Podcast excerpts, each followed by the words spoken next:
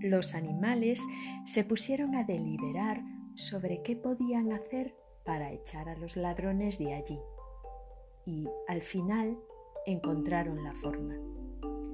El asno pondría las patas delanteras en la ventana. El perro subiría de un brinco al lomo del asno.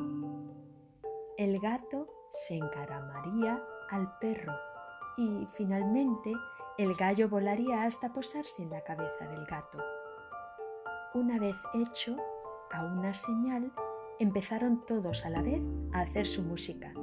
El asno rebuznaba, el perro ladraba, el gato maullaba y el gallo cantaba. Luego se colocaron todos por la ventana de la sala con tal ruido que los cristales empezaron a temblar. Al oír aquel espantoso griterío, los ladrones se levantaron de un salto pensando que había entrado un fantasma y huyeron muertos de miedo hacia el bosque. Entonces los cuatro camaradas se sentaron a la mesa. Cogieron con mucho gusto lo que había quedado y comieron como si luego tuvieran que ayunar cuatro semanas. Cuando los cuatro músicos hubieron terminado, apagaron la luz y buscaron un sitio para dormir, cada cual según su naturaleza y comodidad.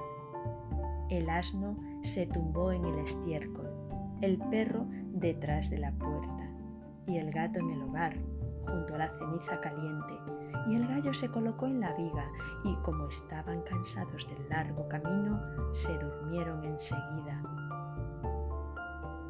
Pasada la medianoche, como los ladrones vieron desde lejos que ya no había luz en la casa y que todo parecía tranquilo, dijo el capitán No teníamos que habernos dejado amedrentar tan pronto. Y ordenó a uno de ellos que fuera a ver cómo estaba la casa. El enviado encontró todo en silencio. Fue a la cocina a encender una luz y al ver los ojos brillantes y como de fuego del gato pensó que eran carbones encendidos y les echó un fósforo para que prendieran.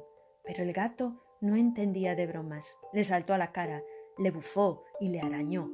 El ladrón se asustó sobremanera, echó a correr y al tratar de salir de allí por la puerta de atrás, el perro que estaba allí tumbado se levantó de un salto y le mordió la pierna y en el patio, al pasar a toda velocidad por el estiércol, el asno le dio una buena coz con la pata trasera y el gallo, que se había despertado con tanto ruido y ahora estaba bien despabilado, gritó desde la viga ¿Qué, qué, qué? ¿Qué, qué, qué? Al oírlo, el ladrón echó a correr todo lo deprisa que pudo hasta encontrar a su capitán y le dijo ¡Ay! En la casa hay una bruja espantosa. Me ha bufado y me ha arañado el rostro con sus largas uñas. Y delante de la puerta hay un hombre con un cuchillo. Me ha pinchado la pierna. Y en el patio un monstruo de color negro. Me ha dado un golpe con una maza de madera y en lo alto del tejado hay un juez que no deja de gritar ¡Traédmelo aquí! ¡Traédmelo aquí! Y así me largué a todo correr. Partir de ese momento los ladrones no se atrevieron a volver a la casa. Pero a los cuatro músicos ambulantes les gustó tanto que ya no quisieron marcharse.